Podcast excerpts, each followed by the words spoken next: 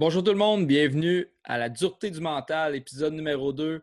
Cette semaine, on parle de performer sous la pression avec Alain et moi-même. On reçoit l'invité Jonathan Eisen, un joueur professionnel qui joue en Suisse. Euh, on parle beaucoup de, justement de sa carrière puis des euh, moments où il a performé sous la pression. Euh, par la suite, je voulais vous remercier vraiment pour les, les bons commentaires qu'on a reçus sur l'épisode numéro 1. Euh, ça fait chaud au cœur, c'est vraiment gentil. Écoutez, euh, ça nous motive à continuer. On a plein d'idées, on a plein de sujets qui s'en viennent, beaucoup d'invités aussi. Donc, on vous remercie beaucoup. Également, il y a une question qui est revenue souvent euh, qui se résume par de où tu sors, toi, Mathieu? Écoutez, moi, c'est pas compliqué. J'ai commencé à coacher les écoles de hockey, j'avais environ 20 ans. Par la suite, je me suis rendu à l'Université à Trois-Rivières. Donc là, c'est là que le, parcours avec une équipe de hockey vraiment commencé, là, avec les estacades de Trois-Rivières au POI 3A. Par la suite, quand je suis revenu à Québec, j'ai eu l'idée de partir euh, Explode Performance, qui est une entreprise qui développe les joueurs de hockey. On a eu l'idée de faire ça avec les, euh, les joueurs professionnels qui cherchaient la glace durant l'été. Puis ça a vraiment fonctionné. Avec des pratiques structurées. Donc la deuxième année, on a eu plus de groupes. Puis là, aujourd'hui, ben, en fait, cet été, c'est notre quatrième été. On compte sept groupes, dont les joueurs professionnels, euh, on a des joueurs juniors majeurs, midget 3, U15, U17. On a des joueurs collégiales. Écoutez, ça va, ça va vraiment bien. Puis on a vraiment des, bons joueurs euh, euh, qui viennent pratiquer avec nous. Puis ça va super bien à ce côté-là. Et puis, entre-temps, j'ai coaché au Collège de Lévis dans la LHPS. Euh, eu des très bons moments. On a gagné les playoffs l'année passée. Ça a super bien été. Et puis, là, je suis présentement avec l'Intrépide de l'Outaouais au niveau de la structure intégrée. Et aussi, je m'implique beaucoup au niveau du sport-études euh, à la polyvalente Nicolas Gatineau, sport-études hockey. Et puis, cette année, là, c'est pas compliqué. Je vais coacher euh, en chef au PWI 3 majeur avec l'Intrépide. Et puis, je vais être adjoint au Midget Espoir. Donc, euh, ça, va être une année, ça va être une année assez spéciale, mais on va bien du plaisir. Puis, j'espère qu'on va pouvoir faire du hockey de qualité quand même. donc, je vous laisse avec le prochain épisode sur performer sous la pression pendant le confinement, j'ai eu l'occasion de regarder un documentaire. on ah, s'en parlé un petit peu. Euh, The Last Dance, qui est un documentaire sur euh, Michael Jordan. Ouais. Il relate un peu vraiment la saison 1997-98 et puis qui font des flashbacks. Là. Ils reviennent euh, quand il était au collège, puis bon, ils vont faire aussi des flashbacks sur les autres joueurs, puis beaucoup d'anecdotes. Puis ce qu'on relate beaucoup, c'est l'aspect compétitif de Michael. Okay? Fait qu'il était capable de se craquer dans des moments importants, d'être clutch, autrement dit, qui est un mot assez populaire dans, dans le sport de compétition.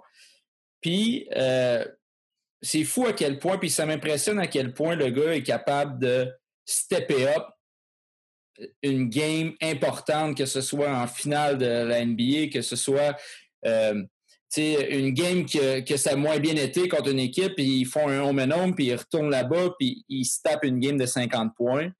C'est des choses que, pour un, joueur amateur de n'importe quel sport, c'est quelque chose de presque, pratiquement impensable, mais pour en plus un, athlète euh, professionnel qui, qui, qui, a de la pression à tous les jours, qui est capable lui-même de se mettre de la pression puis de performer, ben, moi, ça, ça, ça, m'impressionne. Ben, je te dirais, euh, tout d'abord, là, euh, quand on parle de, haute performance, parce que là, on ne parle pas de petite performance, on parle de haute performance, c'est important, ça, parce que je trouve ça intéressant, les gens qui vont, euh, qui vont regarder ces, podcasts-là, qu'on fait, toi puis moi.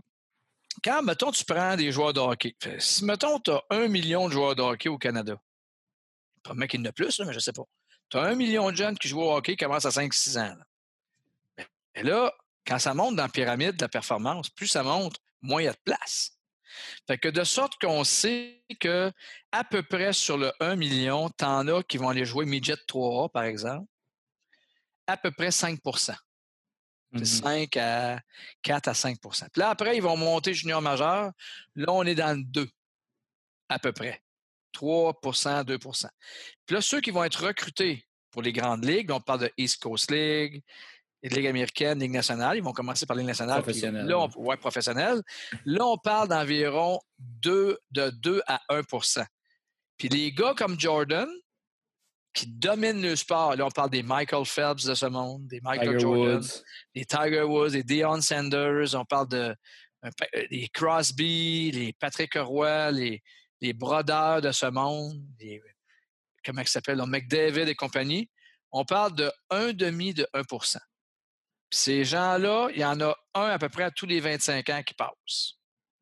OK? Fait que là, on est dans une crème de la crème. Là. Fait que ça, c'est important que le public entende ça. OK? Ouais, Je te donne un exemple sur Jordan. Savais-tu comment Jordan, ben, prenons Jordan, puis comment, qui ressemble beaucoup à VJ Singh au, au, au golf. Sais-tu comment Jordan, puis même euh, Crosby, Jordan, sais-tu comment de lancer franc, overtime qu'il faisait en bonus par semaine? 3000. Oh boy. Par semaine, il se tapait 3000 lancers francs. Over. Il y a eu un documentaire qui sort sur Kobe Bryant, c'est ça, un autre joueur de basket qui a été, qu'on dit même supérieur à, Jordan, on le compare.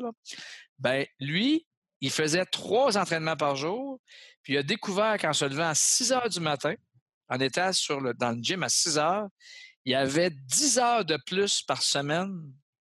Ça, c'est la même trame que Jordan. Tu sais, Crosby, combien de fois qu'il faisait de l'overtime? Oui, ouais. c'est le premier arrivé puis le dernier sorti. Exactement. Alors là, on est dans une crème de la crème. Fait qu'on est dans le 1,5 de 1% Bon, ceci étant dit, quand on est dans des gars comme ça, fait que là, c'est pas, on peut dire oui, ils ont du talent, mais il y a quelque chose. Et ces gars-là, ce qu'ils font, le principe que je retiens, c'est qu'ils sont entraînés à se mettre des défis et des challenges. Souvent, ce que je remarque dans mon bureau, OK, je remarque que des fois, que quand je parle de fixation d'objectifs, mm-hmm. avec les jeunes, ou n'importe qui, les jeunes, les moins jeunes, bon, même les pros, puis je leur demande, je leur parle de comment on, échange ensemble sur la fixation d'objectifs. C'est ce que souvent ils vont me dire, je ne veux pas m'en fixer parce que je ne veux pas que ça me stresse. Bien, il est là le problème. C'est que la colonne vertébrale de la préparation mentale, c'est la fixation d'objectifs. Et quand je me fixe des objectifs, malgré la peur d'être déçu, de décevoir, ou malgré la peur d'être tout croche avec ça, ben quand tu te mets en zone de stress volontairement, bien, quand arrivent des grands moments comme là, on va parler ce soir, tu es tellement habitué d'être en zone de stress, c'est un peu comme le virus qu'on a actuellement. Bien, dans un vaccin, qu'est-ce qu'il y a? Il y a une souche du virus, puis il y a une souche codée des. Euh, le, le, cerveau, lorsqu'il va recevoir le virus, dans le vaccin, il va coder un, un anticorps il va fabriquer. Bien, quand des gars comme Jordan, ou des gars qui sont clutch, ou des femmes qui sont clutch, c'est qu'ils se sont mis fréquemment dans leur tête et de bien des manières différentes en situation de stress. Et parce qu'il y a une charge neurologique qui est fréquente, ils développent des stratégies mentales tellement créatives que quand ils arrivent en situation de stress, ils ont l'anticorps. Plus tu te mets en situation de stress, il y a des manières de le faire, plus tu es capable de répondre. Ça garantit pas réponse. Hein. Tu peux, tu peux t'entraîner à être dans des moments de stress. Oui. Puis faire des exercices, faire des drills, peu importe ton sport. Puis ça, ça va faire en sorte qu'à un moment précis où ce que la pression va être à son maximum, tu vas être capable de performer. Oui. évidemment, à talent égal, etc., là, comme on parlait. Oui, ben oui, Par contre, oui. Et par contre, si on, on reprend les études de Terry Orlick, qui, lui, appelait ça des zones de simulation. Terry Orlick disait euh, c'est intéressant de faire ça, il faut juste doser. Parce que quand tu fais des zones, des, simulations de compétition, si tu en fais trop, ton système nerveux va, va, il, peut se faire un shutdown. OK. Fait qu'il faut faire attention. Quand, quand les coachs font ça, quand que les joueurs font ça, moi, quand les gens, les jeunes me le disent, je dis Oh, attention, tu en fais beaucoup, là. Mais encore là, ça, c'est Alain Vigneault qui dit ça. Jordan, il doit faire ça à côté. Crosby, Crosby il doit faire ça à côté. McDavid, il doit faire ça à côté. Patrick Roy, il faisait ça à côté. Mais en même temps, ils font d'autres choses aussi à l'extrême. Tu sais, je veux dire, tu sais, quand on, est sur la glace, puis souvent, euh, bon, on, laisse des free pucks aux joueurs. Et ouais. cinq minutes avant la pratique, on laisse des free pucks aux joueurs. Les gars ne sont pas en situation de fatigue. Non.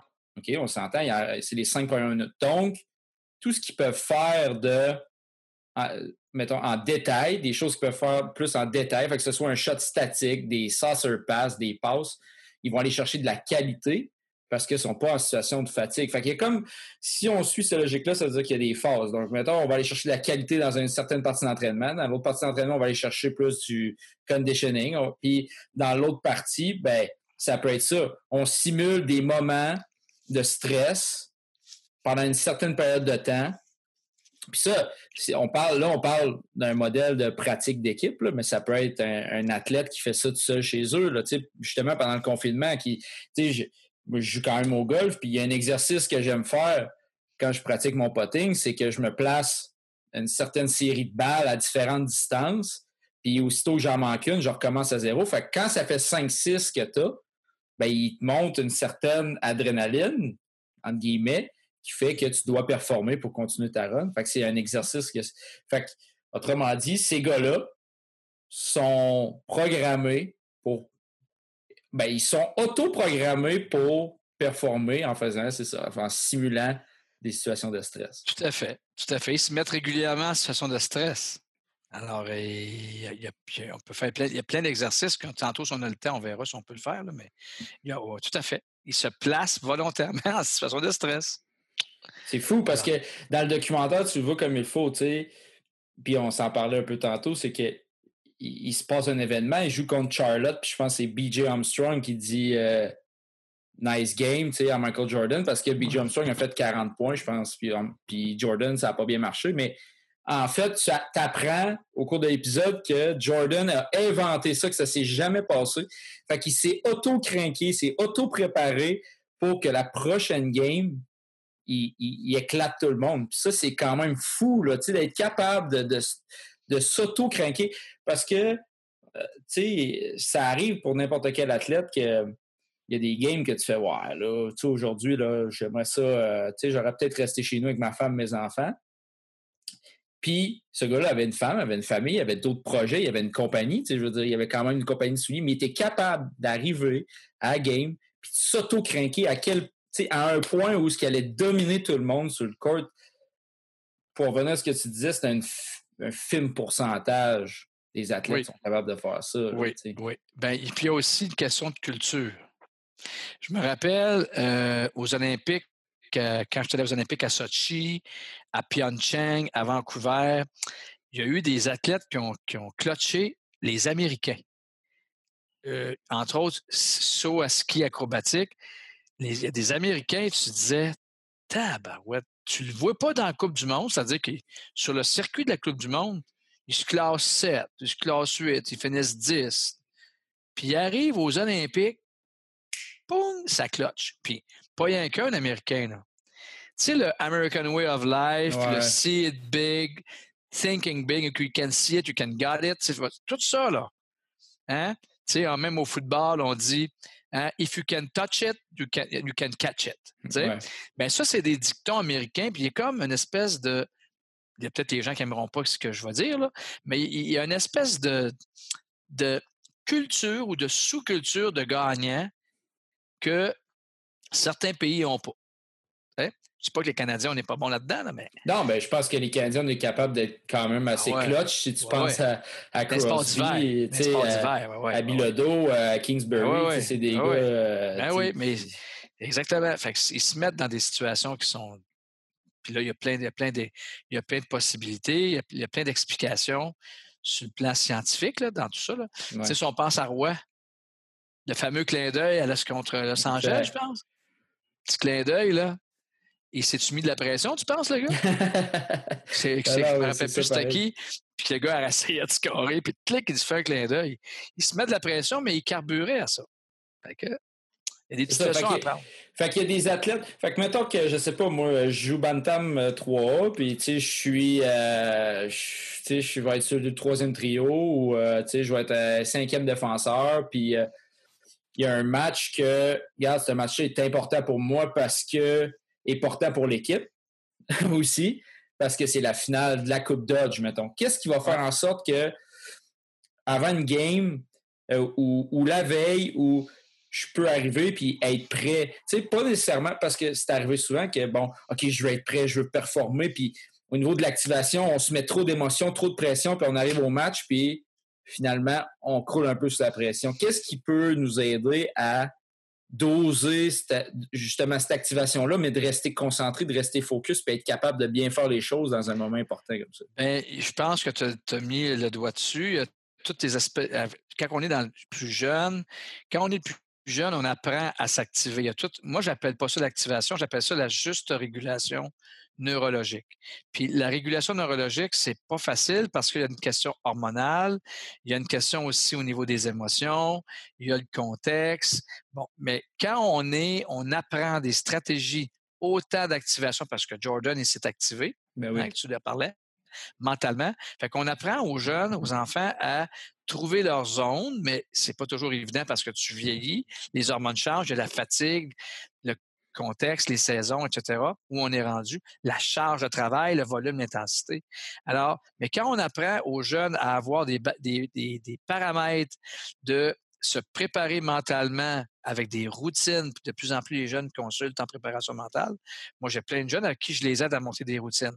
Maintenant, quand ils vieillissent, quand ils vieillissent, le but, en fait, c'est d'automatiser tout ça. Et c'est drôle parce qu'on les aide à construire des routines qui ne sont pas des, euh, euh, le mot m'échappe là. Alors, c'est pas des rituels, c'est des routines, c'est flexible, c'est malléable.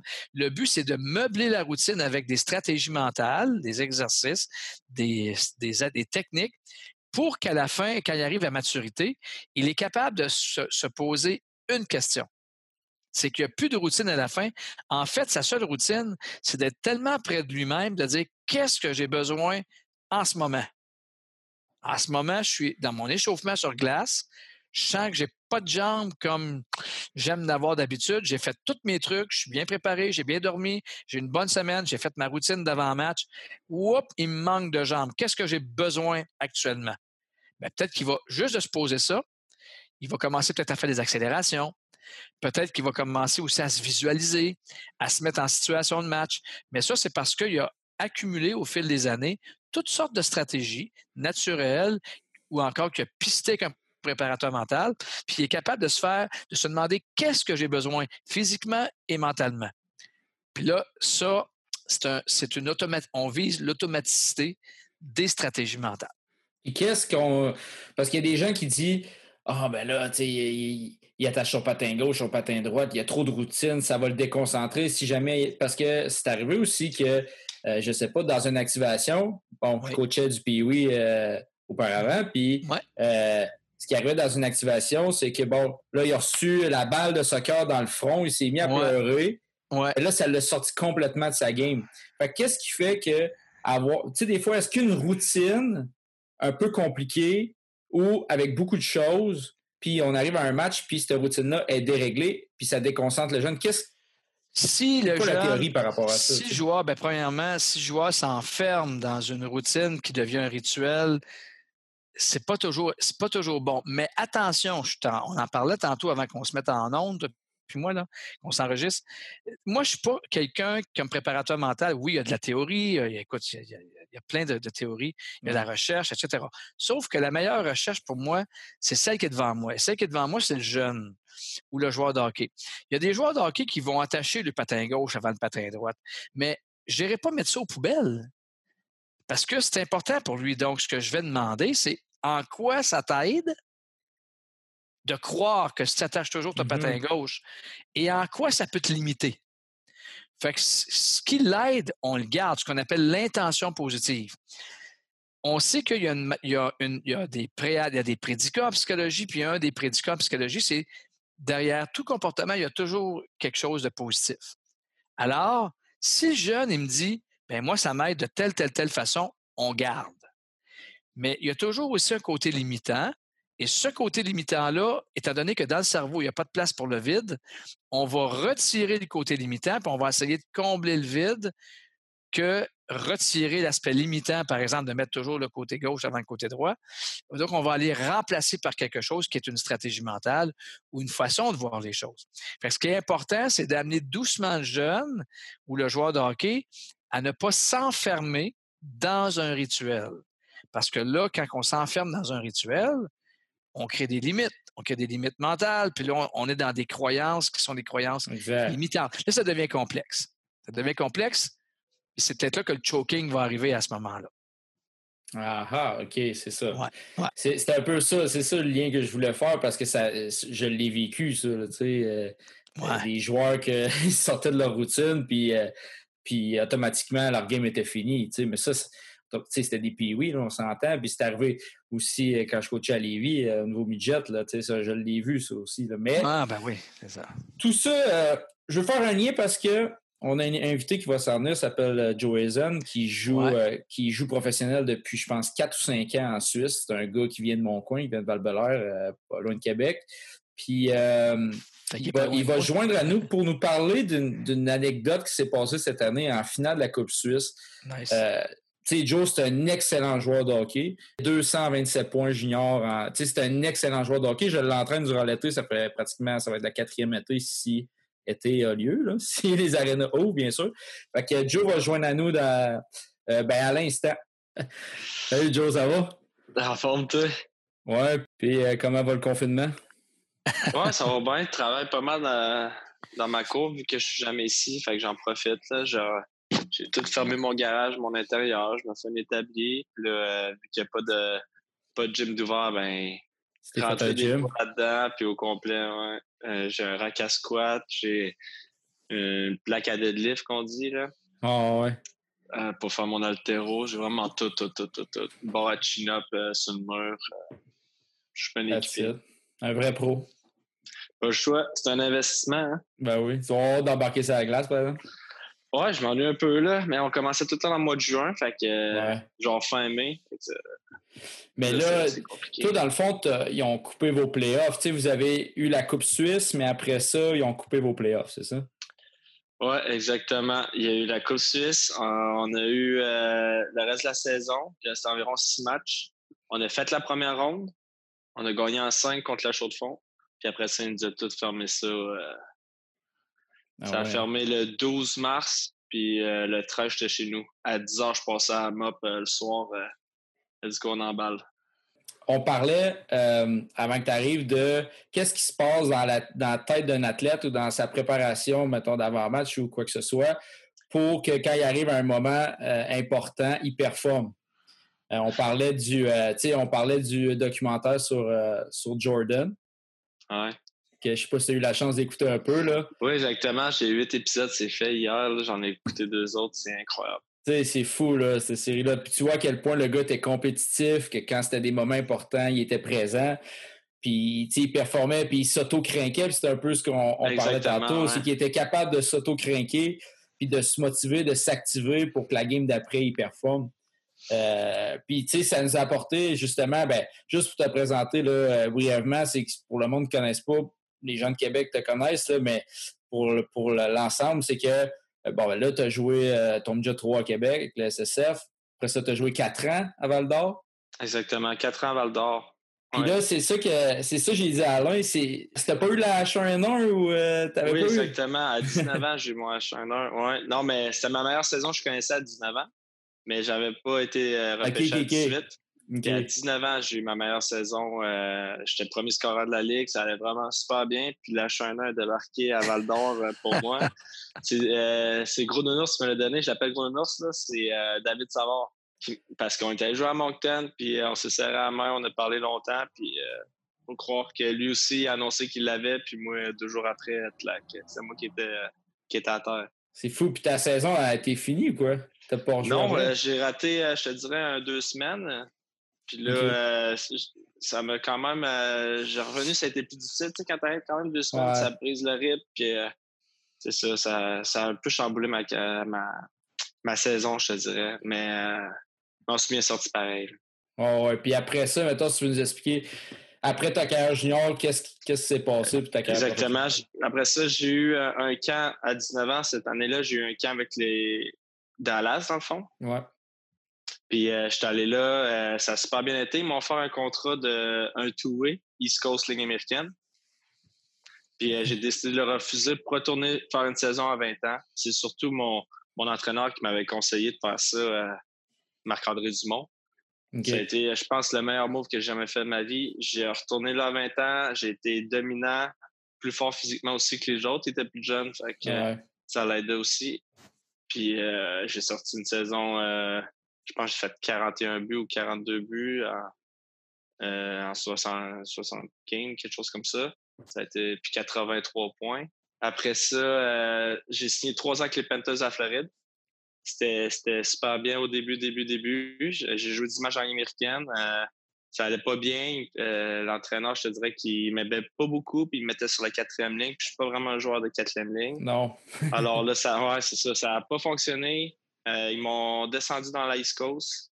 J'ai fini ma saison dans l'East Coast. Après ça, l'année d'après, j'étais dans l'américaine toute l'année ça n'a pas très bien. Tu sais, c'est la même, la même chose. J'étais ça à 4, euh, des estrades, ça à 4. J'étais pas vraiment dans leur plan, disons. Puis après ça, euh, la troisième année, j'ai resté tout le long dans l'Ice Coast. On s'est rendu en finale, on avait une très belle équipe. C'était super, c'était un, autre beau moment dans ma carrière, je te dirais, celle-là. Puis quand je suis revenu après cette saison-là, je me cherchais un contrat. Puis je voulais absolument un one-way dans les Sinon, je savais qu'ils ne font pas exprès pour te donner euh, le one-way, mais tu te ramasses dans l'East Coast. Euh, puis je voulais pas ça. Puis euh, j'avais pas des belles offres. J'ai décidé de partir en Italie. Patrice Lefebvre était là. Il m'avait coaché assistant coach à Val d'Or avec Marc-André Dumont une, saison. Alors, je faisais confiance. Vu que c'était lui, j'étais allé. Puis je connais aussi Simon Lacroix qui joue avec moi à Val d'Or puis Marco Valera qui jouait avec, euh, avec ben, contre moi, contre les remports. Alors, on est partis là les trois, puis euh, c'était vraiment une belle saison. On n'avait rien à perdre. On, était une équipe euh, vraiment dernier. Puis finalement, on a fini huitième. C'est une équipe qui venait de monter. On a fini huitième. On a pogné Asiago au premier tour de playoff, puis on a perdu en sept. c'est eux qui ont gagné on avait quand même pas vrai, on, était surprenant. On avait vraiment ah une équipe. Euh, le calibre, mettons, en Italie, tu quand même, quand même une saison solide. quand même oui, oui, oui. Ben, je te dirais, là, euh, moi et Valran, on a vraiment dominé euh, dans les buts aussi. On jouait ensemble, puis les points. Mais le plus dominant, c'était Devos. Devos, je pense que. Tu dire un chiffre, on a fini avec 70 points. Puis lui, il devait être à 90. Là, il, a vraiment été. Euh, puis je pense que c'était en. On jouait une quarantaine de matchs. là. C'est incroyable ce que le débat s'est fait. Puis là, euh, l'année d'après, exactement, ça, ça exactement. Ça n'a pas fini que j'avais déjà signé à jouer avec Devos après. On est parti euh, en, Suisse. Vous êtes devenu un duo assez explosif. Là. Ça fait quoi? Ça fait ça fait 4 ans. 5 ça fait 5 ans qu'on est là. On n'est pas le premier, deuxième euh, si on parle de statistiques euh, des compteurs. Puis, euh, notre, première année, on a tout gagné. On avait fini sixième, cinquième, excuse, cinquième. Puis on a tout gagné cette année-là. Puis après ça, ça a tout été que on n'a pas regagné, mais ça a tout été, admettons, on a fini deuxième au classement. On a tout le temps été plus haut, mais on n'a jamais réussi à regagner, par exemple. L'année passée, la saison était extraordinaire. On a fini deuxième. Fait qu'on jouait contre la septième place dans les playoffs, puis euh, on s'est fait euh, quand même avoir. On s'est fait battre, on s'est fait battre en sept contre Turgovie. Puis euh, on peut voir qu'il y a beaucoup de frustration aussi dans l'équipe. c'est normal quand ben oui, ben oui. on avait une bonne équipe, puis on a, si on peut dire, on a, choqué. Alors c'est sûr qu'il y avait de la déception. Puis cette année, surtout moi personnellement, je voulais en donner plus. Puis euh, je crois que j'ai vraiment réussi. Je m'étais mis euh, quand même un gros défi, euh, surtout sur les buts en tant que tel, parce que Gary Chian, mon entraîneur, il m'a toujours dit que j'étais un marqueur, un marqueur, puis il me poussait tout le temps. Puis tu sais, j'étais un peu wow, 30 assez. Mais cette année, je me suis dit, pourquoi pas en faire 45 en 45 si je peux, tu sais. Puis finalement, j'en ai fait 39 en 38 parce que j'ai été blessé, je me suis viré l'épaule. C'est fou pareil. Mais, euh, non, il m'a vraiment poussé Gary justement, puis je me suis beaucoup amélioré là-dessus. Euh. Mais quand tu t'es planté à 45 en 45, cet objectif-là que tu t'es mis, là, ouais. sur le moment de te le fixer, c'est passé quoi dans ta tête? Quand tu as décidé que ben, tu fixais cet objectif-là? Oui, euh, je te dirais qu'au début de la saison, je suis arrivé quand même en forme puis prêt à ça mais je me le disais pas non plus que je vais faire un, but par match. Pas de suite. Puis quand je l'ai rencontré, on avait 10 matchs de jouer, j'avais 8 buts. Puis il m'a rencontré, puis il m'a déjà sauté un peu dans la face. Puis je me disais, sur Maximal, j'ai 8 buts en petit match, c'est pas la fin du monde.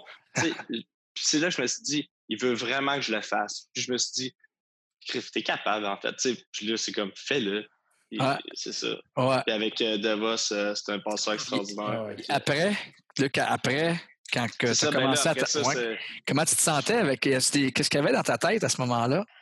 Ben, il m'a toujours dit, c'est ça, il me disait souvent lance, lance, lance. J'ai un très bon lancer, puis je sais la placer, alors c'était beaucoup de lancer. Puis ce que j'ai beaucoup fait de plus, c'est de me démarquer de, du joueur avec. C'est juste sortir avant que la puck puis Devos c'était bon pour, euh, il est bon pour voir ça justement. Euh, il sait que je vais sortir là, fait qu'il met la, la puck dans open space comme on dit là. Ouais. Fait que mettons t'as un ballon, t'as un ballon devant le net ou tu es sur un rush, le gars il close, mais t'es capable de te sortir de, de ça dans la minute. est parti, puis je vais la, je vais la chercher. C'est fou. ça, ça hein. prend un excellent passeur. Ouais. ouais. Fait que, euh, non, c'est plus de me démarquer, puis garder mes jeux simples aussi, juste amener la rondelle. Des... OK. Oh. Fait que tu vois ce que, ce, que, ce que Mathieu, ce que Joe est en train de nous dire, là, je lui demande comment il se sentait, puis naturellement, il ne me répond pas à cette question-là. Il, est en, il, est en, train de me parler de quoi? Du processus. Hmm. Il était en train de me parler du processus tactique-technique. Il était plus dans le tactique. Tu vois-tu, ça, ce que ça veut dire, c'est quand tu te fixes un objectif. La, la, théorie autour de ça, c'est que lui, quand il a accepté ça, il a accepté que bah, il y a du monde qui m'encourage, ils doivent savoir que je suis capable, puis ça a passé vite. Parce qu'il intègre, psychologiquement, il intègre l'objectif, puis il se met plus en question. Puis là, ce qui part dans sa tête, c'est je vais faire ça, on fait ça, j'ai une bonne équipe, j'ai un bon gars. Il est en train de se vendre l'idée que au niveau du process, c'est ce qu'il a à faire. Fait il s'occupe plus de l'objectif. On appelle ça les gars qui clutchent ou les filles qui clutchent, mais si on parle du hockey, on appelle ça quelqu'un qui, s'occupe de son objectif, mais il s'en préoccupe plus.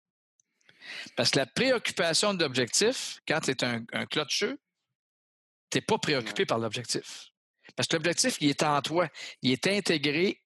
Il s'en va, il ne questionne plus. Mais qu'est-ce que je vais faire? Le processus pour atteindre ça. C'est la différence entre s'occuper d'un objectif, parce qu'on dit souvent, il ne faut pas s'occuper, il ne faut pas penser au futur. Attends un peu quand on s'entraîne, tantôt, il parlait de musculation. Il est en train, là, il n'y a pas l'objectif en tête parce que là, on ne sait pas ce qui se passe avec la COVID, mais il est en train de s'occuper de son objectif sans s'en préoccuper. Parce que quand tu parles de préoccupation d'objectif, hey, mmh. tu y arrivé 45 à 45, puis là, le job est au vache, puis tu ne peux plus faire ça. Tandis que lui, naturellement, ça part, puis là, DeVos était de même, puis là, il va me faire ça, puis moi, si je fais ça encore, puis j'ai un bon passeur, puis je pense que les gens croient en moi, il est en train de se faire sa stratégie mentale. C'est juste qu'il ne sait pas qu'il est en train de faire ça. Exact, c'est naturel. C'est naturel. Fait que tu vois, les gens, ils intègrent l'objectif, ils s'en préoccupent plus, mais ils vont faire dans le processus, ils vont embarquer dans le processus pour s'en mmh. occuper. Puis ça explique ça explique exactement ce que Jordan fait aussi, dans le fond. Tu sais, au documentaire qu'on s'en revient au début, c'est exactement ça. Le gars, il a un objectif. OK, process. C'est quoi le processus que je vais, que je vais faire pour, boum, atteindre ça? Puis lui, naturellement, c'est sûr que Jordan, c'est automatique parce que le gars, il est dans un niveau, c'est un autre niveau. Là, mais... tantôt, on en parlait. Là. Si, mettons, je m'en vais, ah, je ne sais pas si je peux partager mon écran? Oui, tu peux, je pense. Regarde, mettons. Tu sais, ce que Joe il disait, c'était en plein ça. Joe, là, son coach, il dit, il dit tombe d'en face, là. Puis il dit Toi, tu es un scoreur.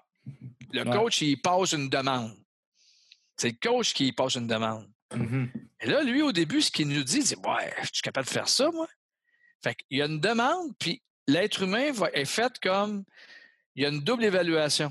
Il y a une demande, puis là, il y a l'axe des ressources. regarde bien ce qui se passe. Là, son coach, il dit Toi, tu es capable de plus.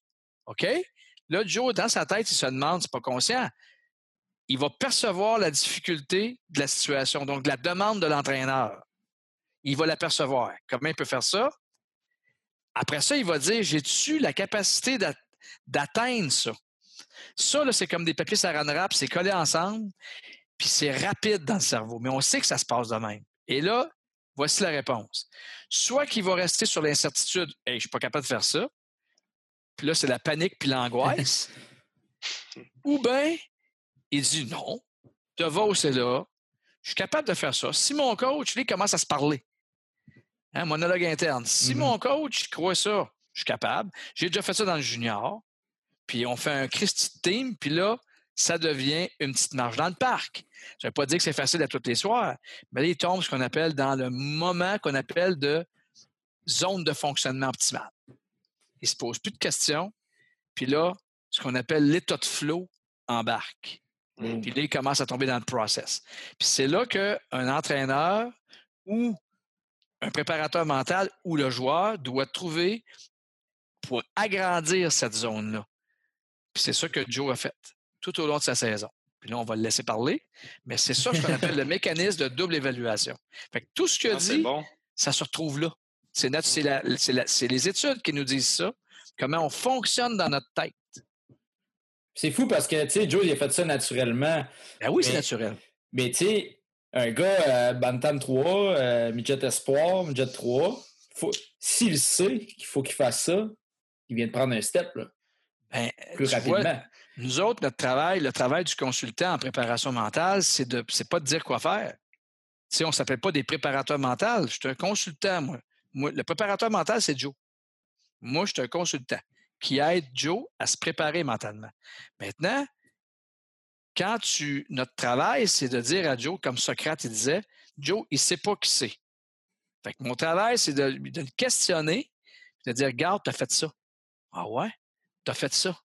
À chaque fois, et tu as des stratégies naturelles, puis mon travail, c'est de mettre ça en lumière, puis d'un fois, d'y montrer d'autres stratégies qui existent, puis les ajouter à ce qui fait déjà de bien.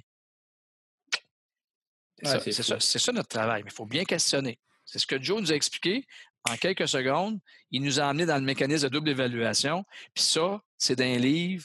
Tu vas lire, tu vas lire Gould, tu vas lire Valorant, tu vas lire Cox, qui sont des, des, géants de la préparation mentale en termes de recherche, de chercheurs. C'est ce qu'il appelle le mécanisme de double évaluation. Puis c'est ce que Joe vient de nous dire. Fait que là, Joe, explique-nous. Ben, en fait, compte-nous le tournoi. OK? Un peu comment ça marche pour ceux qui ne connaissent pas la, Coupe Suisse. Puis ensuite, on va passer à ce qui s'est passé en finale. Parfait. En gros, euh, dans le fond, c'est toutes les équipes de la Suisse qui se rencontrent. Si je ne me trompe pas, je pense que c'est 32 équipes. Puis après ça, euh, c'est l'hasard. C'est un tirage. Puis ça part. Et ça, c'est de, toutes les ligues. Là. Fait que c'est de Suisse A, Suisse, ben, Ligue nationale A, Ligue nationale B. My Sport League, il y en a quelques-unes. Une ligue en dessous de nous autres. Puis vu que nous, on a fini deuxième justement avec Ajoie l'année d'avant, qu'on a perdu en première ronde, ben on a le droit de pogner une MySport, mais on va jouer à l'extérieur pour leur donner de l'argent dans le fond. ça amène le monde, puis c'est pas mal pour ça un peu la Coupe Suisse. Ça attire le monde. Puis, euh, fait qu'on a joué contre une équipe de la MySport. On a gagné, je pense, 11 à 1. Il y a 13 à 1. Je me souviens pas trop. Mais là, là, c'est un autre tirage. Fait que là, les équipes qui restent, à continuer. La Liga, le premier qui sort, c'est à la maison. Si le deuxième sort de la Liga, ben, ça veut dire c'est à la maison. Mais si c'est une Ligue B, c'est automatiquement à la Ligue B. OK, je comprends. le match va être à la maison. Mm-hmm. Alors, c'est ça. Nous, on a pigé. Euh, première, première c'est Lausanne. On a Celle-là, ça a été. Euh, pour Adonai, ça a été mon plus beau match cette saison. On a ah gagné 4-3 en overtime. Puis euh, trois buts de passe, dont celui le overtime winner.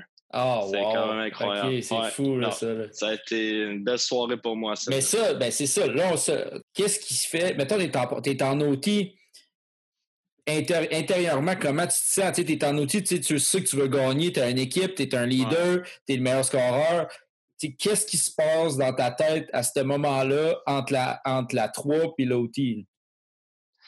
Ah, ben, tu sais, quand tu as deux buts de passe déjà dans, la cravate. Euh, la confiance est dans le piton. Exactement. Tu sais, ma confiance est dans le piton. Puis je suis arrivé, c'est moi tout seul qui a enlevé le puck au défenseur dans le coin. Puis on est parti deux contre un contre un attaquant. Puis, euh, parce que c'est trois contre trois. Deux contre un avec un attaquant. Puis c'était mon défenseur qui. Qui, était descendu sur le rush. Le capitaine, exactement. puis je l'ai regardé de l'autre côté, puis il était il était plié en deux, il fallait juste driver le net, en fait. Il en voulait même pas, il avait le bâton comme ça. Puis je me disais, OK, prends ta chance, tu sais. Puis au moment que j'ai juste faké, le goaler s'est couché. Puis là, je l'ai monté en haut. ça a été euh, incroyable. C'était une belle soirée. C'est fou parce que, parce que, tu sais, là, à ce moment-là, le niveau de stress est à un autre niveau. Alain, il faut, faut que tu m'appuies là Le niveau de stress, il est à un autre niveau parce que, OK, si, si tu passes, c'est fini. Tu sais, c'est comme, c'est pas une OT d'une saison régulière. Là. Si tu passes ça, ton tournoi est fini. Contre une équipe qui est techniquement censée être meilleure que toi parce que c'est une ligue au-dessus, tu sais, ce qui n'arrive pas en Amérique du Nord. Là. Ça n'arrive pas des, mm. que tu joues contre. Il faudrait demander, Mathieu, si le niveau de stress était à Joe, s'il était vraiment si lui s'est senti en... Ouais. Ben, faut, faut que je t'avoue, pour vrai, non. Excuse-moi, Mathieu. Ben non, non, mon niveau de stress n'était pas là parce que on n'avait rien à perdre, en fait. C'était comme, euh, OK, la, à joie, mon équipe, les fans vont pouvoir voir un match un peu de la Liga. Tu sais, Lausanne, euh, c'est, en plus, ils parlent français. tu sais, ça attire le monde. C'est vraiment puis je me dis, tu sais, si on part en première ronde comme euh, les autres années qu'on a déjà perdu en premier, au, premier tour, c'est pas grave, là. C'est une entrée pour le club, euh, tout le monde est content, tu sais. Ouais. Mais gagner, plus que tu avances, là, la pression, là, tu peux pas savoir comment elle est grosse. Parce que tu dis, surtout une finale. Qui veut perdre une finale, tu sais? Mais Lausanne, c'était encore le final, ça? Exactement. OK. Non, eh. c'était. Ouais, c'était plus bas. Ouais, c'est je, je vais te demander quelque chose, Joe.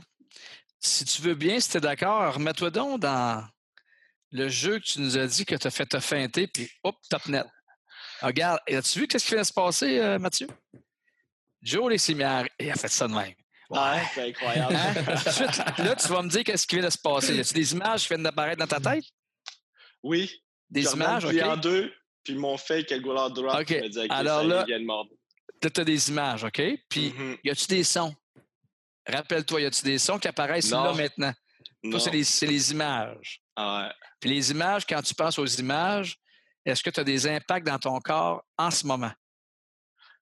Ah, un petit peu. Là, ça me C'est quoi? ouais, C'est les épaules? C'est les épaules? Bon, ouais, là, les jambes aussi. Tu irais, là, tu irais sur la glace, là. Ah j'avoue, j'avoue, je serais dans. Alors là, ce qu'on vient de faire. Regarde ce qu'on vient de faire. Là, on vient de faire ce qu'on appelle une petite visualisation rapide. On appelle ça du VACOG.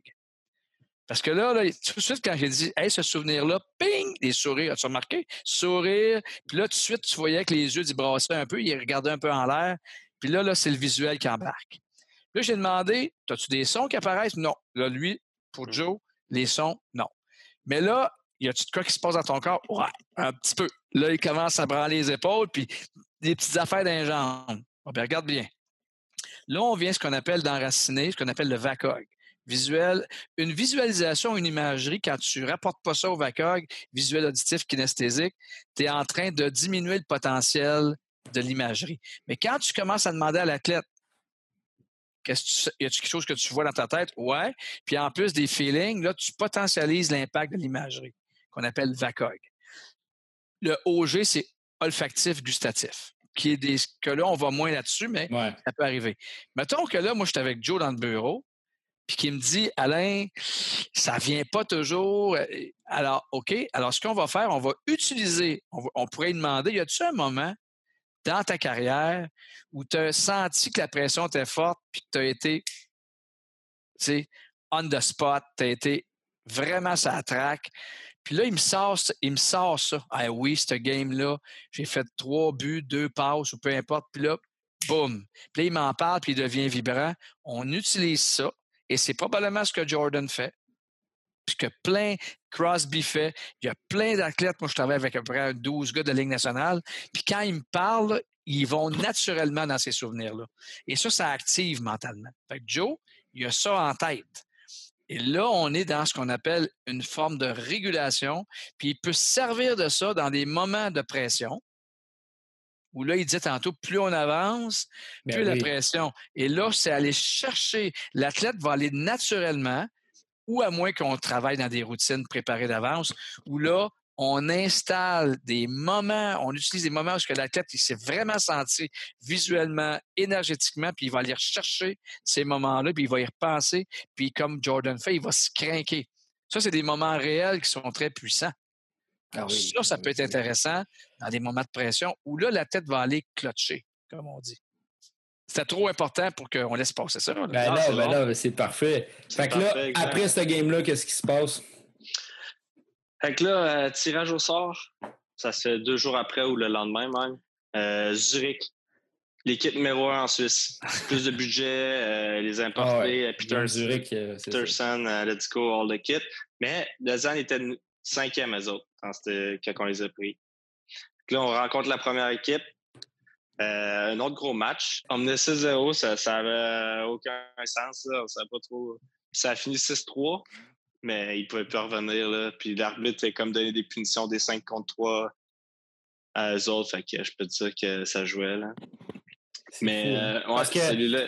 Tu sais, pour, pour ceux qui ne comprennent pas tant, c'est que la Liga en Suisse, les joueurs, il y a beaucoup de joueurs de la Ligue nationale qui décident. Les étrangers, souvent, c'est des gars de la Ligue nationale qui ont joué, mettons, deux, trois saisons. C'est des Lombardi, des Bouillons qui ont joué là. là David Dernay, je pense qu'il joue là-dedans. exact. exactement. Mais tu sais, il faut se dire aussi qu'eux, ils ont quatre étrangers sur la patinoire, puis nous, on n'en a que deux, moi puis oh. Davos. ouais, c'est ça. C'est fou. Là. puis après ça, euh, pour être honnête, là, on a un salaire, un budget de 3,8 millions, nous, notre équipe. Puis les autres, euh, juste à la glace, euh, les cinq joueurs, hein, tu te dis aïe, tu sais, un peu de bon sens. Là. Ils viennent de se mettre euh, au moins 2,5 euh, ou 3 millions, là, juste euh, ces cinq joueurs, avec le gardien 6. C'est sûr que là, tu as des assets pour, pour, être, pour être fort. Là. Fait en, en, gros, c'est comme si tu prends une équipe de la américaine, puis tu le fais jouer contre quatre équipes de la nationale, puis il gagne les quatre fois, puis il gagne, il gagne tout. puis en plus, tu fais jouer, exemple, Tempo B comme le Zurich, c'était Tempo B, exemple, qui était classé numéro 1. Puis, on, a, on a tout pogné. Après ça, on a pogné Bienne, qui était classé numéro 3 en demi-finale. Puis ça, ça c'était vraiment cool parce que Bienne puis Ajoie, c'était dans Ligue B, une coupe d'années. C'était une grosse rivalité. C'est à 40 minutes de chez nous. ils sont à 40 minutes. Ouais. Fait que, eux autres, les, repogner, les revoir, c'était plein, plein, plein. Ils ont refusé des billets. Personne ne pouvait rentrer. C'était fou. Là.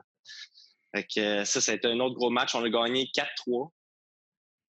4-3 temps réglementaire. Euh, moi, je me souviens juste du dernier but. Là. Il y a eu un. Il y avait une punition sur, euh, sur, sur nous, en fait, mais le gars, il a divé, puis l'arbitre a comme fait OK, je colle à rien. Puis ça a continué, puis notre joueur est rentré dans le slot, puis il l'a mis en haut à droite. Euh, parfait, le lucarne. Incroyable. Eh, c'était magnifique. Ça a fait 4-3. Il reste environ 9 minutes au match, puis on a, on a tenu le fort. C'est fou, ça. Hein. Quand, tu sais, quand des équipes de la Liga, c'est un film. Là. ah, c'est incroyable. Puis après ça, la finale, là, là le monde connaît la Davos. La Davos, sais, tournoi euh, la Coupe Spangler, euh, c'est une équipe, euh, probablement une des équipes aussi avec un des plus gros budgets. Je pense que c'est une des plus anciennes équipes en Suisse aussi. Ouais, ça allait moins bien les dernières années, mais cette saison, ils se sont bien repris, je vous dirais. Je crois qu'ils ont fini leur troisième. une très bonne équipe. Puis, tu sais, eux, il y a deux ans, ils ont joué contre une équipe de la Ligue B qui était Rappersville. Puis, ils ont perdu 7 à 3, je crois, ou 8 à 3. Ils se sont fait donner une claque contre une équipe de la Ligue B. Mais il faut savoir que l'équipe de la Ligue B, là, il y avait un budget d'environ 9 millions, puis ils ont tout gagné. Là. Ils ont gonflé toute cette année-là. Ils voulaient monter en Ligue en fait. Mm-hmm. Ils ont réussi d'ailleurs. Ils ont gagné la Coupe Suisse puis le champion de titre B, puis ils ont même gagné contre les moins bons de la Liga pour monter, euh, qui était Cloton. Ouais, il y avait vraiment une équipe. Beaucoup d'argent aussi. Alors, euh, on se dit, tu sais, ils ne nous prendront pas à la légère. Là. Ils veulent pas se refaire battre contre une équipe de la Ligue B, c'est déjà là qu'ils se sont sûrement fait, sûrement fait rentrer dedans, tu sais, ben deux ben ans Puis le coach, tu dis qu'il va être préparé, là. Je peux pas croire qu'il va repartir, tu dis ça. finalement, c'est bizarre, hein, parce qu'ils voulaient gagner, là. C'est juste, c'était peut-être pas leur soirée non plus. Puis nous, tout a tourné. Puis ça a été 3-0 quand même rapidement. Là, je la suivais un peu sur Internet. 4-0. 2-0 rapidement, ça fait 3 puis 4 euh, au début de la deuxième période. T'sais.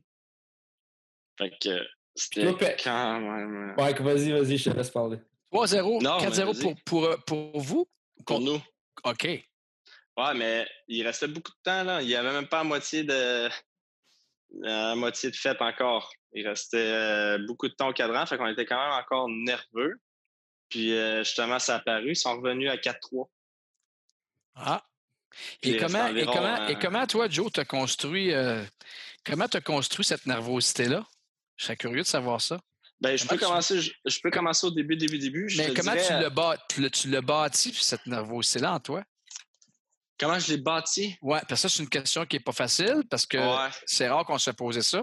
Parce qu'on va dire ça m'énervait, mais moi, je vais plus sur toi, comment tu t'es énervé avec ça? Comment tu t'es créé une pression? Comment tu t'es stressé avec ça? Parce que moi, à 4-0, tu ne peux pas perdre un match. Ah. Moi, c'était ça. Puis quand tu vois le 4-3 arriver, là, ils viennent te mettre un doute ici. Ah ouais. Donc, toi, comment tu t'es mis le doute? Parce que c'est toi qui t'es mis le doute. C'est pas la game, c'est toi. Comment tu t'es créé ce doute-là? Ben, je sais pas, mais je pense qu'ils me l'ont plus créé que moi, je l'ai créé. Ben, ça, tu vois, là, on est dans, on est dans, là, on est dans d'autres choses. Là, on est avec un athlète qui est en train de dire c'est une cause extérieure, c'est une attribution causale externe, c'est un locus externe qu'on appelle, mais quand tu as un préparateur mental ou un consultant qui te demande, toi, comment tu as construit ça? Là, whoop, on est face à une croyance la croyance peut être limitante, elle peut être aidante. Mais en fait, quand, quand l'athlète commence à dire Ah ouais, parce que là, on ne fera pas ça ici, là, mais Ah ouais, c'est moi qui se construis ça. Quand l'athlète, il, il, admet, oui, il croit que Ouais, c'est vrai, c'est vrai, c'est moi qui se construis ça. Donc, il prend la responsabilité de cette construction-là. Fait que s'il est capable de, dire Ouais, c'est moi qui construis cette monstre mental-là, ben si je suis capable de le construire, je suis capable de le déconstruire puis de construire autre chose. Mais là, ça prend un bout parce que ah. Joe, c'est la première fois qu'on se voit. Puis là, ben, il n'est pas en consultation avec moi. Là. Mais, la, question est importante. Comment tu as fait pour bâtir ce doute-là? Parce qu'il dit ça se peut pas pour moi qu'on perde à 4-0. Ben oui, ça se peut.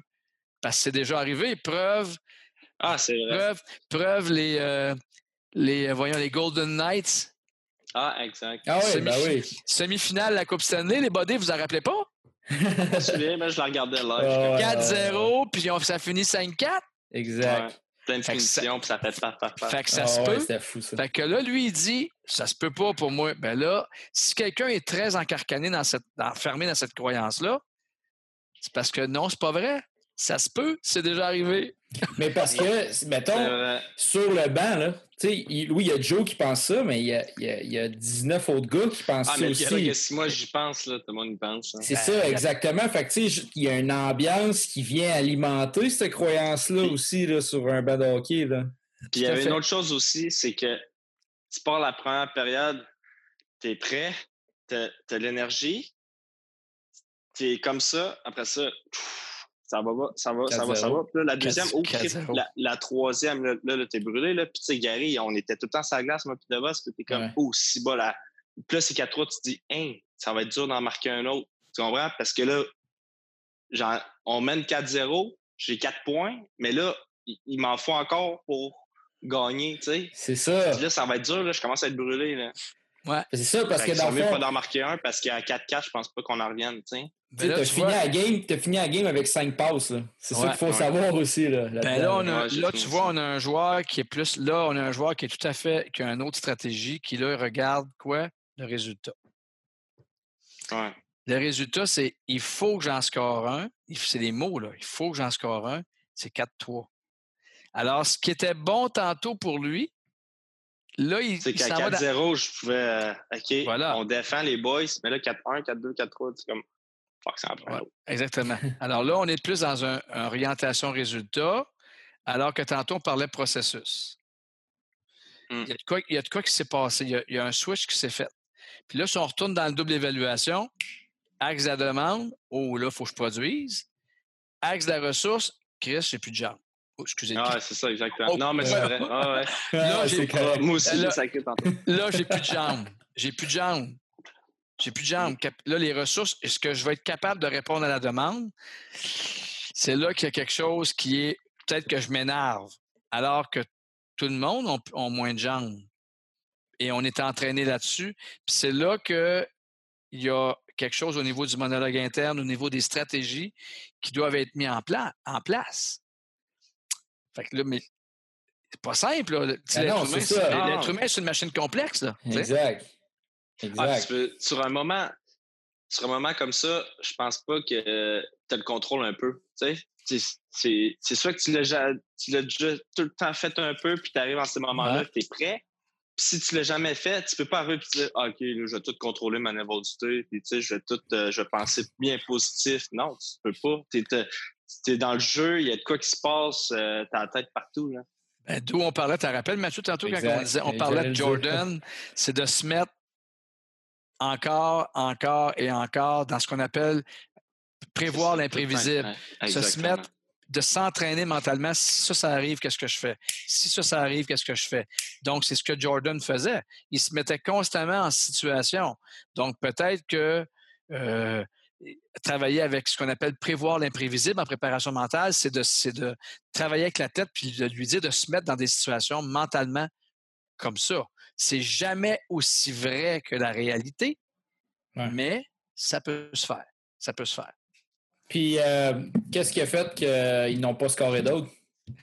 Bonne question. Bonne question. Philippe Devos, il pogne deux minutes, puis il pogne le poteau à, genre en, trois, en fin de troisième période, je capotais. Fais sa glace en plus. En tout cas, ouais. qu'est-ce que ça, qu'est-ce qui a fait ça? C'est que, pour vrai, on, a, on avait quatre lignes très bons défensivement. C'est ça qui était bon. Puis toutes les games qu'on a jouées, on a gardé ça serré tout le long du match c'est pour ça qu'on les a gagnés. C'est vraiment, ça a été de la profondeur. Hmm. Puis euh, l'avantage numérique euh, a été incroyable ce soir-là. Je pense qu'on a 5 buts sur 7. L'avantage numérique. Puis tu joues à gauche ou à droite? Euh? À droite. À, l'avantage numérique, je suis one-timer défenseur en haut. Okay, va se contrôle ça de l'autre bord pour me fider across. Mais tu vois, hein, Joe, là, quand tu prends du recul, puis que Mathieu te pose la très bonne question à quoi c'est dû, là, tu ramènes ça à l'équipe. Ben, c'est eux, c'est. Ouais quatre bonnes lignes, si, on a de la profondeur, si ça. Et si durant, la question que je me pose, c'est si, quand tu regardes le cadran, tu dis 4-3, comment je vais faire? Là, whoop, l'équipe n'est plus là. C'est comme il y a toi puis il y a DeVos dans ta tête.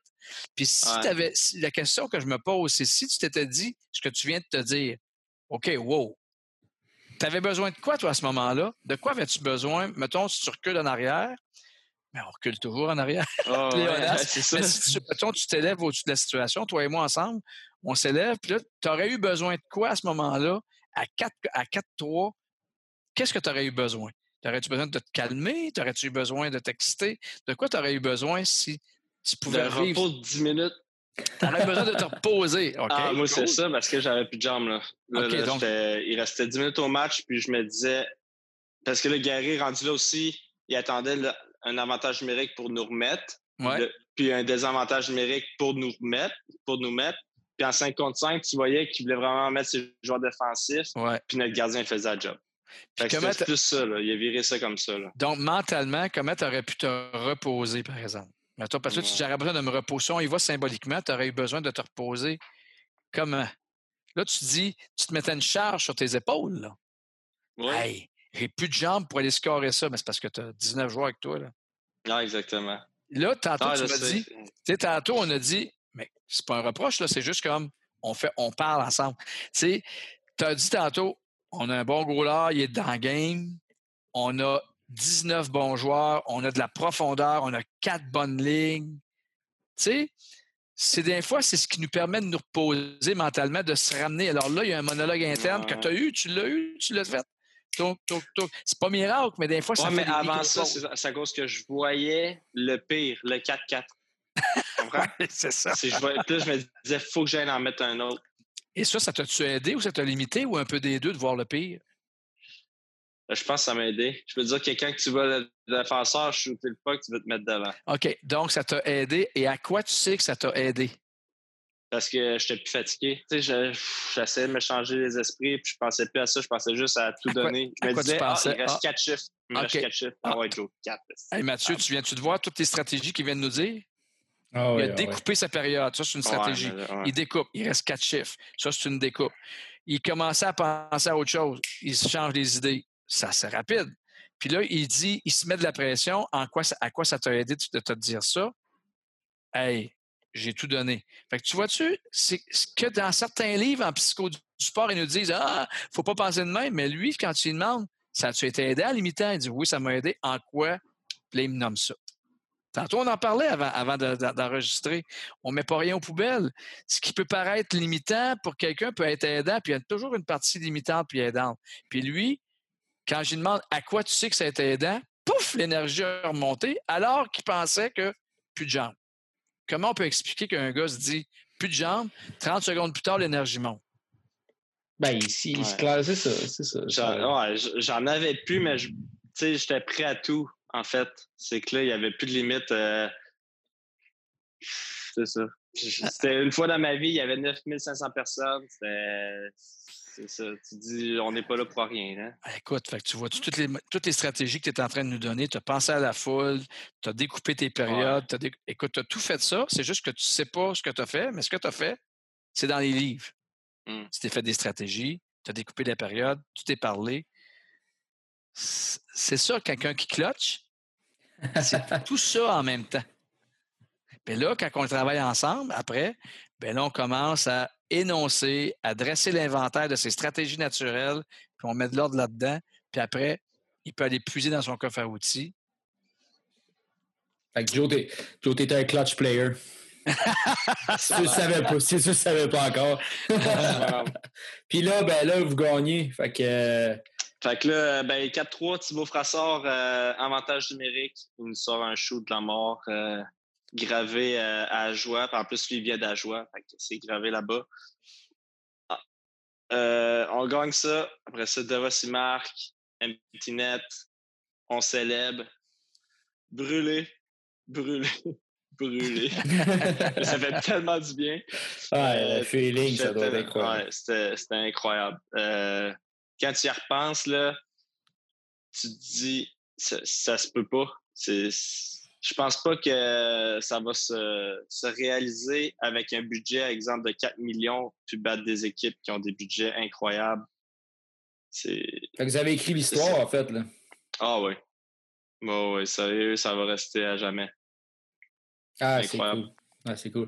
Hey, les gars, euh, ce fut euh, une très belle conversation. Écoute, on a appris beaucoup. Euh, puis je vous remercie. Ça a été super, super agréable. Puis Joe, écoute, euh, je te garantis que j'ai aussi hâte que toi qu'on en retourne sur la glace. Ouais. C'est une question de temps. J'espère juste que, que ça va venir. moi, dans trois semaines, deux, trois semaines, on devrait être correct. Ben, tu sais, au moins, euh, au moins, on va avoir des infos un peu plus. C'est que là, présentement, on ne sait même pas si les arénas vont ouvrir, mais pour ceux qui ne savent pas, pour ceux qui ne savent pas, on fait un cas pour les pros l'été. Ça fait quatre ans, Exploit de performance. Puis Joe, ça fait quatre ans qu'il est là avec nous, puis qui revient à chaque année. Puis de la pratique numéro un jusqu'à la dernière, ben, en fait, pas jusqu'à la dernière, mais jusqu'à temps que tu partes. Fait que, ça, c'est toujours un plaisir de te revoir sur la glace. Puis, euh, puis merci encore une fois, les gars. Content, content de te connaître, euh, Joe. Puis, euh, c'est quand même assez bon, pareil, de penser à ça. Ouais. Moi, j'ai eu un entraîneur qui était un peu qui me faisait qui me fait qui m'a beaucoup appris justement là-dessus sur la mentalité, c'est Serge Beausoleil qui était à Ah oui, oui, oui. Ouais, oui, oui, Serge. Oui, Serge, je le connais, puis je sais qu'il s'intéresse beaucoup à la préparation mentale. Puis, tu sais, il me disait souvent, avant de te coucher, pense, mets-toi des images, quand ça a bien été, mets-toi dans. Mets-toi dans. Ben oui, souviens-toi de. Ouais, exact. Exactement. Visualise beaucoup. Oui, on appelle ça. Ça, a toujours resté à cause de lui, ça. On appelle ça imagerie post-entraînement de confiance. C'est une technique, c'est une stratégie qu'on fait sur. Euh, mmh. Ouais.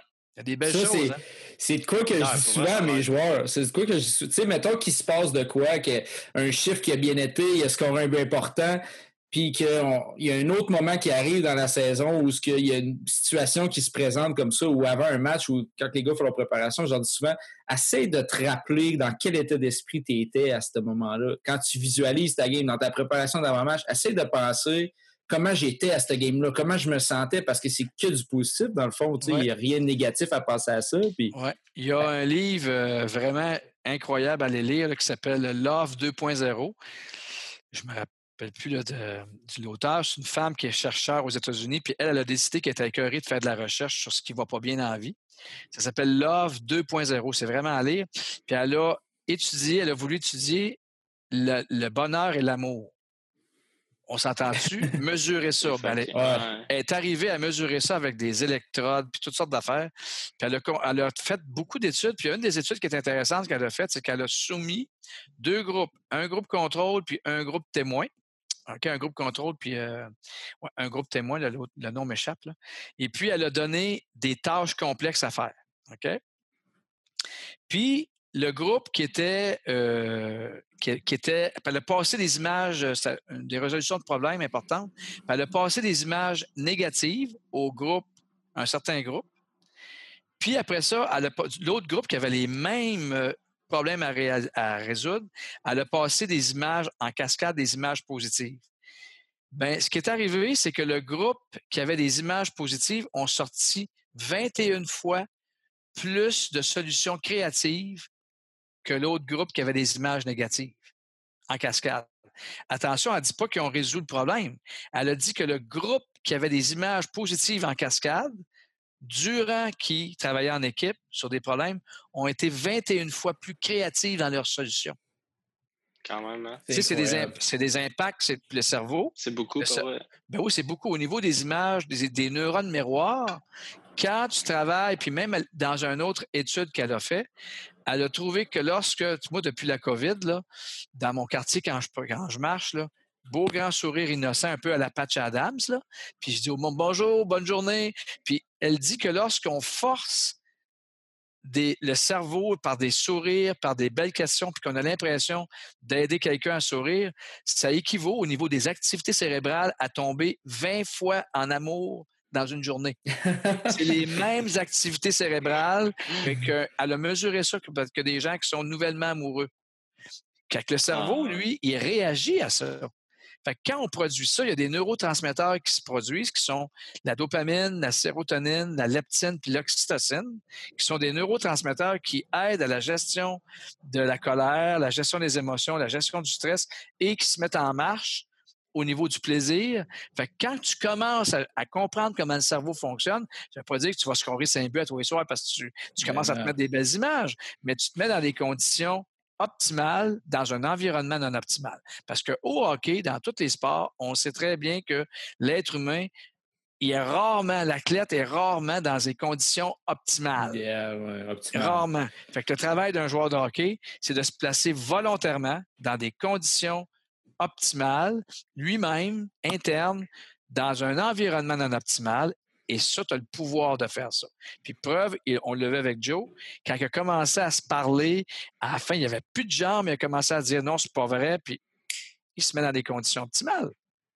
Mais juste qu'il ne sait pas qu'il fait ça. Maintenant, à soir, après notre podcast, il va le savoir comme il va le savoir. nourrir des belles images, ça aide à rebondir. Mais tu sais, tu vois, les belles images, je le fais souvent avant ma sieste, avant match. Oui. Ben je fais toujours une sieste, puis c'est toujours là que je me ferme les yeux, puis je... Pouf. Exactement. C'est là ben que je pense beaucoup. Parce que pendant le match, euh, je, je suis trop un gars qui aime s'amuser. Je, détends l'atmosphère euh, sans trop déranger non plus parce qu'il y a du monde qui aime ça être concentré. C'est autre chose. Alors, euh, c'est ça. Moi, il faut plus. Avant mon deux heures avant le match, il ne faut pas vraiment je pense au match. Non, ben, toi, c'est ta façon de te préparer. Exactement. Mais c'est plus que plus que tu joues, plus que tu vieillis, je pense que justement, tu, ah oui. tu te connais. Exact. exact. au, final, au final, quand on dit aux kids de se préparer avant une game, que c'est important, puis d'essayer de, d'arrêter d'être un peu partout, de penser à autre chose, de parler de filles ou quoi que ce soit, quand c'est le temps d'avoir une préparation, ben tu l'as le résultat. Là. Tu l'as le résultat, puis tu le dis.